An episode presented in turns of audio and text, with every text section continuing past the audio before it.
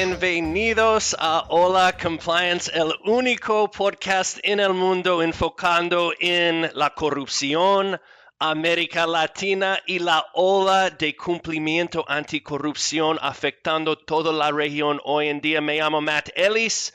Yo soy socio de, de, la firma Miller y Chevalier. Estoy aquí con mi colega Alejandra Montenegro Almonte. Alejandra, ¿qué onda? Matt, tenemos ahora un invitado que es un amigo nuestro, un experto en la región y que yo diría que para muchos de nuestra audiencia no necesita introducción, pero es un gusto tener ahora con nosotros a Maxi Dauro de que nos visita desde Argentina. Como saben, muchos de nuestra audiencia es socio en el, en el despacho de Becar Varela en Argentina, en Buenos Aires, miembro de su comité ejecutivo y enfoca su, su, práctica en asesoramiento de empresas nacionales y multinacionales en todos los aspectos relacionados con leyes y regulaciones de anticorrupción y compliance. En realidad, un experto en estos temas y es un orgullo, Maxi, tenerte aquí con nosotros hoy. ¿Cómo has estado? No, muchísimas gracias. Muy bien, muy bien. Gracias, Matt, y gracias, Ale, por la, por la presentación. Este, yo también estoy muy feliz de, de poder compartir este, este espacio con ustedes, que me parece una idea excelente. Qué bueno, Maxi. Bueno, tenemos un montón de preguntas sobre Argentina y la corrupción y enfocando en nuestra encuesta. Mira, nosotros hemos trabajado eh, desde 2008 en estas encuestas. Y así que tenemos unos, unos, datos importantes que podemos analizar. A la vez, el mundo sigue preguntando sobre la Argentina. ¿Qué está pasando ahí en su país respecto a la batalla contra la corrupción y la adoptación de cumplimiento anticorrupción? ¿Cuáles fueron sus impresiones principales de los resultados de la encuesta recién sobre corrupción en, en América Latina, la encuesta de 2020? Bueno, Matt, eh, tengo que agradecer otra vez que, nosotros hemos sido parte de la, iniciativa desde la primera edición, que fue en el, 2008, y de ahí todas las veces que, se repitió. Me acuerdo que aquella primera vez este, trabajamos mucho armando el, network de, corresponsales en cada país y, la verdad que el resultado ha sido excelente porque están las mejores firmas de, la región. Y lo bueno creo que el hecho que ha sido una iniciativa sostenida en el tiempo, me parece que tiene un valor enorme, ¿no? Porque uno puede, viendo las distintas encuestas que se realizaron en los distintos periodos, ver un poco la, evolución, ¿no? De lo que ha sido el movimiento anticorrupción en, la región. Eh, y yo creo que ha sido positivo. Yo no me sorprendí demasiado este, con los resultados eh, de esta edición eh, y te cuento, les cuento por qué. Bueno, yo creo que sí pareciera haber cada vez más una preocupación en cuanto a que la corrupción es realmente un obstáculo para hacer negocios en la región. ¿no? Claramente es una tendencia que se afianza y los, los encuestados señalan crecientemente que esto es un obstáculo, pero yo tengo dudas que sea porque hay más corrupción. ¿no? Probablemente lo que hay es más conciencia, más concientización del fenómeno y de los problemas que acarrea, ¿no? Hay una mayor visibilidad.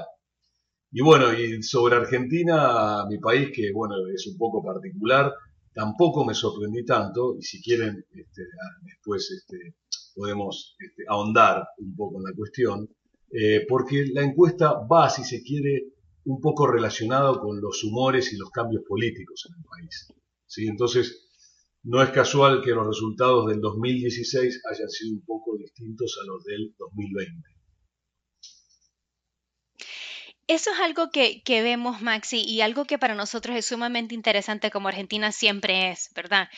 Que uno de los cambios que vimos es que sigue, hay una percepción en Argentina que alguien que incumple con las leyes de anticorrupción, vemos que un porcentaje menor de, de los que participaron en la encuesta perciben que va a haber una implementación de la ley, que va a haber un proceso judicial en contra de ellos. En el 2016, 53% de los participantes medio optimista, ¿verdad? O sea, que iba a haber proceso judicial, ahora ha bajado nada más al 39%. ¿A qué crees que, que, se da ese cambio? Sí, es cierto y lo he observado y creo que es justamente tiene que, ver con lo que te comentaba, ¿no? Eh, el hecho que la política todavía influye mucho, ¿no? ¿Quién, quién, quién está eh, al mando del gobierno en un periodo determinado eh, y cuál es su impronta en cuanto al, tema anticorrupción. como recordarás, en el 2016, que hicimos la encuesta anterior, el gobierno de Macri acababa de ser electo y, de, asumir sus funciones. Eh, y la verdad que en la campaña electoral, eh, el PRO, que era el partido de Macri, había puesto la cuestión de la corrupción en el centro de la agenda, sobre todo para diferenciarse del gobierno saliente, que era el gobierno de, Cristina Kirchner. Pero por otro lado, también Macri, como objetivo de política internacional, tenía este, clara eh, su propósito de reinsertar a Argentina en el mundo y parte de eso era que Argentina vuelva a estar en carrera para ser miembro eh, pleno de la OECD, de la OCDE. ¿no? Y Argentina tenía varios eh, deberes incumplidos y muy malas evaluaciones ¿sí? por parte de la OCDE, porque si bien Argentina no era parte, de, miembro pleno de la OCDE, sí era del tratado, ¿no? Sí es de la, desde su firma en 1997 de la Convención contra el Cohecho Internacional. Y esa convención exige determinadas cosas y evalúa a los países miembros, y nosotros veníamos muy atrás. Y el gobierno de Macri dijo, bueno, hay que sacar estas leyes que, que, estamos debiendo. Y claro, un claro resultado de eso fue la sanción, después de mucho debate, de la ley de responsabilidad penal de las personas jurídicas. Pensá que en Argentina no teníamos responsabilidad penal para las personas jurídicas, para las empresas, por delitos de corrupción. Solo se podía perseguir individuos, personas físicas. ¿Sí? Eso cambió con la nueva ley. Después también tuvimos otra ley que fue clave, que fue la ley del arrepentido, ¿sí? que permitió que en delitos como el de corrupción, ¿sí? imputados, personas bajo investigación, aportaran información al proceso y a cambio recibieran un tratamiento más favorable o una disminución de la, condena. Fueron todas iniciativas importantes. La Oficina Anticorrupción, que es, digamos, la oficina del gobierno que aplica las políticas de prevención, también tuvo un rol muy importante en esas épocas, ¿no? porque eh, emitió unos famosos lineamientos, que fue un documento que subsanó algunos defectos de la ley, pero que sobre todo ayudaba a las empresas, o ayuda, porque por suerte aún está vigente, a poder implementar programas de integridad que sean efectivos, ¿sí? adecuados a sus riesgos y a su tamaño y capacidad económica. Es un documento muy bueno, que la verdad que se inspira en los mejores estándares internacionales y que también sirvió mucho. Y a todo eso sumale el contexto eh, regional, ¿no? donde teníamos el Lavallato en Brasil, Odebrecht, todo el escándalo y todo lo que implicó, donde la gente vio que por primera vez en la región se estaba realmente tomando en serio eh, la lucha anticorrupción y había, y acá voy a tomar una palabra del inglés, enforcement, ¿no? Por primera vez había real enforcement. Eh, entonces, ese era el contexto cuando hicimos la encuesta anterior. Eh, la verdad que ahora ha habido un cambio de, gobierno, ¿sí? justo cuando hicimos esta encuesta, que fue en enero del 2019, antes de la pandemia, ya había eh, eh, cambiado el gobierno argentino, Macri se había ido, había vuelto el peronismo, el presidente electo es Alberto Fernández, él no está investigado por corrupción personalmente, pero sí fue un miembro muy importante durante el gobierno de Kirchner. ¿no?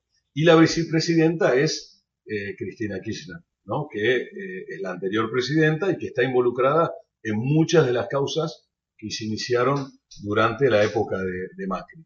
Y acá viene un concepto importante que quizás lo hayan oído, es más político que jurídico, pero que está sonando mucho en la región, y que es esta idea del lawfare, ¿no? a la cual el gobierno actual argentino adhiere y muchos movimientos de Latinoamérica también, incluso muchos intelectuales y juristas, que sostienen que la lucha anticorrupción, eh, en cierto modo, en Latinoamérica ha sido utilizada también, en algunos casos, como una herramienta de persecución política a través de los jueces penales o, del sistema penal. Así que todo esto, por ejemplo, la Oficina Anticorrupción, otro, dato, han puesto ahí ahora eh, el nuevo gobierno un fiscal que también nadie tiene dudas sobre su eh, integridad u honestidad personal, pero que claramente no está de acuerdo, por ejemplo, con que la responsabilidad penal sea de las personas jurídicas o tiene algunos eh, reparos en cuanto al papel del sector privado en la lucha anticorrupción. Él piensa más en, lo que se denomina el demand side, no, no en el supply side, y está más enfocado en el Estado ¿no? que en el sector privado. Todo esto ha hecho que probablemente cambie la percepción, ¿sí? de, como que Argentina, en Argentina el tema de anticorrupción, algunos puedan percibir que ha perdido este, prioridad en la agenda. Em, Muy interesante, sí. No, no, adelante, adelante. Si no, yo hablo mucho. Bueno, otra cifra relacionada es que vimos como muy interesante, era la cifra respecto a programas de cumplimiento anticorrupción en Argentina. Y me, acuerdo cuando yo viví y trabajé en el país en, en los años 98, 99, los años de Menem y de la Rúa. Y cuando estaba trabajando para una multinacional, no hablamos nada de compliance, de FCPA. Ahora lo que dice la encuesta es 96% de los argentinos encuestados dicen que su compañía tiene un programa de cumplimiento. 87 dicen que su compañía está haciendo capacitaciones. Así que, ¿cómo se explica este como disconnect entre un bajo nivel de aplicación de la ley, mm, pero a la vez un interés más profunda en cumplimiento? Bien, Matt, me hiciste acordar esos años del joven Matt que venía a Buenos ah. Aires eh, y, que, vino a dar una charla a, la firma Becar Varela eh, a principios de los 2000 eh, vino con su PowerPoint a hablar de FCPA y el due, el, el, due diligence anticorrupción en, en M&A processes, ¿no? Y todos lo miraban con cara de, ¿qué es eso, no? Porque en, en Argentina poco se discutía de, de, compliance en aquel entonces. Bueno, como, decir, como dice la expresión en español, mucha agua pasó eh, bajo el puente este, desde entonces. Y, coincido, coincido que parece una contradicción, pero no lo es tanto. Eh, y te lo digo con total honestidad también como practitioner, ¿no? Porque nosotros dijimos, uh, si el, si el tema pierde, este, pierde interés de parte del gobierno y hay menos iniciativas, es probable que las empresas también se desentusiasmen, dejen de tomar este tema como prioritario y nosotros tengamos menos trabajo. Bueno, la buena noticia es que no sucedió y no vemos que vaya a suceder. Yo creo que ahí eh, lo, atribuyo al, dinamismo eh, del sector privado argentino, a la conciencia que tiene el sector privado argentino y las empresas argentinas de que quieren jugar un rol internacional y que saben que para jugar un rol internacional hay que jugar con reglas de juego que se aplican a nivel internacional, independientemente de cuál pueda ser la coyuntura o la realidad de un país determinado. ¿no? Todos saben que hoy hay eh, muchos países que pueden pelearse por, el enforcement, de, ¿no? Eh, pueden superponerse incluso muchas agencias regulatorias, aun si el país eh, de origen de esa compañía no, no, hace nada. ¿no? Podemos tener investigaciones del FCPA y del DOJ, de algún organismo de Europa, de algún organismo de Brasil sobre un tema, con lo cual que haya poco enforcement en un país no implica que eso no va a ser un problema en otra jurisdicción. ¿sí? Pero más allá del, miedo al enforcement, yo creo que hay como una conciencia ¿no? de que esto es una especie de tsunami a nivel global que vino para quedarse, que lo piden los proveedores, que lo piden los clientes, que las empresas lo necesitan para ser eh, parte de la cadena de valor, entonces no me sorprende que los argentinos, que las empresas argentinas, vos pensás que las empresas argentinas, a pesar de los vaivenes económicos que tiene el país, han sido siempre muy innovadoras, ¿no? Eh, los primeros unicornios que hubo en Wall Street, que se llaman esas compañías cuyo valor de bolsa superan los mil millones de dólares, han sido argentinos. y todos han sido eh, del sector tecnológico, ¿no? Como Despegar, Mercado Libre, Robant y otras tantas compañías que han sido líderes. Bueno, esas son compañías sofisticadas y, con una mirada a largo plazo. Y las compañías de menor tamaño las emulan, ¿no? las, las, imitan. Y también hay un tema de responsabilidad de quienes administran esas empresas, ¿no? que también quieren pisar sobre, sobre, suelo firme, estar más seguros y saber qué es lo que pasa dentro de sus organizaciones. Así que nosotros vemos que la tendencia del compromiso del sector privado este, con la prevención de la corrupción y con otros valores, ¿no? como puede ser la responsabilidad social, las cuestiones ambientales, eh, los derechos humanos, el trabajo esclavo y tantas otras cosas que tienen que ver con el mundo de compliance, eh, siguen pisando fuerte a pesar de los humores o los vaivenes eh, políticos que puede haber en la Argentina en un momento determinado. Gracias, Maxi, por eso. Me encanta oír de que las empresas reconocen el valor que aporta un programa de cumplimiento y que no es solo impulsado por la ley y el miedo de, enforcement, ¿verdad? Pero mira, no podemos hablar de Argentina sin tocar sobre el escándalo de las investigaciones de cuadernos, ¿verdad? De notebooks. ¿Cuál es el estatus, Maxi? ¿Se esperaba en su momento de que esto quizás iba a ser el próximo lavallato? Eh, pero si nos puedes contar un poco, orientar a dónde, a dónde va la investigación. Bueno, bien. No, el caso tiene, tiene muchas diferencias con, el Lavallato, que no, no, valdría la pena enumerarlas aquí porque nos llevaría demasiado tiempo. Eh, nosotros sabíamos que no iba a tener la dimensión que tuvo el Lavallato. Por empezar, el tamaño de las empresas involucradas es muy distinto, ¿no? O sea, en, Brasil hubo empresas enormes, ¿no? Que cotizaban en, en el mercado americano, que estuvieron involucradas en Argentina, en el caso Cuadernos, esas empresas son empresas más familiares o pequeñas o regionales, no todas, ¿no? Pero muchas de ellas o la mayoría de ellas y otras diferencias.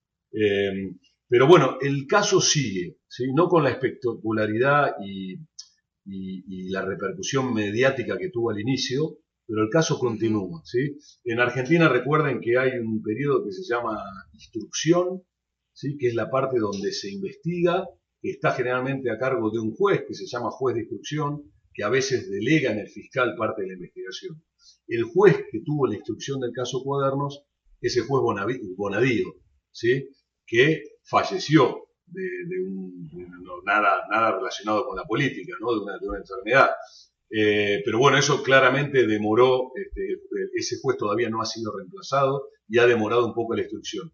Además, la causa Cuadernos se abrió como en varios satélites, ¿no? Hay una causa principal y después, a medida que los arrepentidos iban aportando sus testimonios, surgían otros esquemas de corrupción y se han creado varias causas que todavía están en la etapa de investigación. Pero la causa principal de cuadernos, la, inicial, esa, la instrucción está terminada, la etapa de investigación está terminada. Ahora lo que están haciendo las partes es una causa muy compleja, hay muchísimas partes y abogados involucrados están, si se quiere, y para decirlo de una manera no técnica, discutiendo sobre la prueba que se va a producir en el juicio oral. ¿sí? El juicio oral es la etapa donde ahí sí se juzga a los acusados. O sea, una vez que se cierra esta discusión sobre el alcance de las pruebas, eh, lo que va a pasar es que se va a fijar una fecha en la cual va a comenzar el juicio oral y los acusados van a tener que defenderse y eventualmente serán o no condenados. Eso yo no espero que pase durante este año, lamentablemente. Yo creo que por la complejidad del expediente, el hecho que sube a la Cámara y baja, ¿no? y todos los recursos, eh, yo creo que va a pasar el año que viene. Ahora bien, tengamos presente que el caso Cuadernos no es el único caso de corrupción que se está investigando en Argentina. ¿sí? Está el caso de la tragedia de Once, ¿no? que fue un accidente en una estación de tren, el famoso caso de las valijas del señor López que las tiraba de un convento, no sé si toda la audiencia eh, sabrá de esas cosas, pero, pero bueno, se puede googlear, hay mucho material eh, al respecto, está el caso de, de, la imprenta de billetes Chicone que involucraba al vicepresidente, muchas causas que han avanzado y muchas causas que tienen sentencia. Y de hecho hay funcionarios presos y hay empresarios presos.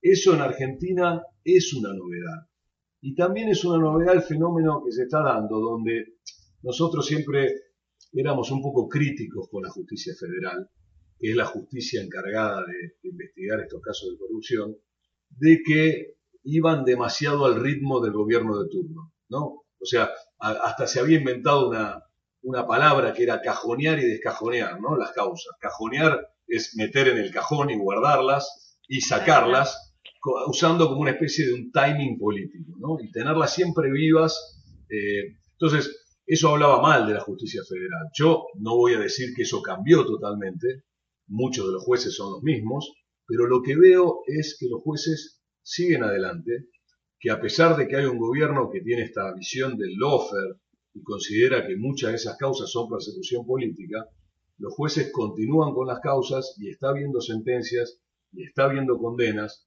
muchas de las cuales eh, no le gustan al gobierno. Pero bueno, creo que esa es una buena señal eh, para el país, en el sentido de que los jueces realmente trabajen de manera independiente eh, y hagan su trabajo. ¿no? Sabemos que son causas largas, complejas, difíciles de probar, pero yo creo que hay avances. Qué bueno, Maxi, muy interesante. Mira, una cuestión final y siempre en nuestros episodios del podcast reservamos un momento al final para hablar contra la corriente, para dar consejo a todos los compliance officers en la región quienes están luchando para hacer sus trabajos muchas veces con desafíos uh, enormes, ¿no? Y preguntamos a, a, a vos, ¿cuáles son tus recomendaciones, consejos a compliance officers de compañías globales trabajando en Argentina? ¿Cuáles son como métodos o, trabajos importantes respecto a compliance en su país? Lo primero que a mí siempre me gusta decir es, sobre todo a, a los clientes extranjeros o a, a, las compañías multinacionales con operaciones en Argentina, que siempre hay otra forma de hacer las cosas que cuando alguien les quiera vender, que cuando, sí, porque viste a veces las compañías les hacen creer que hay dos maneras, o se va por la vía de la corrupción o no se hacen negocios en el país. No es cierto, ¿sí? eso no es cierto, eso es un mal asesoramiento, siempre existe la posibilidad, a veces lleva más tiempo, a veces demanda recursos, demanda dinero, pero siempre eh, existe la posibilidad de atacar una decisión arbitraria del gobierno y revertirla cuando está teñida de, temas de corrupción. Entonces, esa es nuestra experiencia y lo dice alguien que viene de una firma que tiene 125 años eh, en el mercado. ¿no? Y su core business es haber siempre ayudado a los extranjeros a hacer negocios en, en el país. O sea, ese es el primer mensaje. Lo segundo que me gustaría compartir, porque me pasa a mí también con los compliance officers, es la dificultad eh, de lograr que los programas de cumplimiento sean realmente efectivos. Eh, hay gente, hay, sobre todo en el, en el, senior management, hay veces, hay compañías que no están tan familiarizadas con lo que compliance implica y que se suben como a la moda de decir, bueno, nosotros también queremos tener nuestro programa de integridad, pero no dimensionan que eso tiene costos en el sentido de que hay que salir de una zona de confort, que hay que cambiar una manera de hacer las cosas, que eso lleva un acostumbramiento y lleva algo de resistencia. ¿Sí? Yo siempre digo, cuando el programa de integridad empieza realmente a funcionar, molesta. ¿Sí? Al principio molesta, y molesta gente que no quiere coimear o que no quiere cometer actos de corrupción. Molesta a alguien que, apurado por la necesidad del negocio, quiere contratar a un vendor sin hacer el proceso de due diligence. Dice, esto es urgente, necesito dar de alta a este proveedor y que me lo paguen y que alguien diga, no, no, ahora hay un procedimiento y vamos a tener que hacer un due diligence. Y eso va a llevar lo que tenga que llevar, lo voy a tratar de hacer lo más rápido posible, pero hasta tanto no le voy a poder pagar la factura de ese vendedor. ¿no?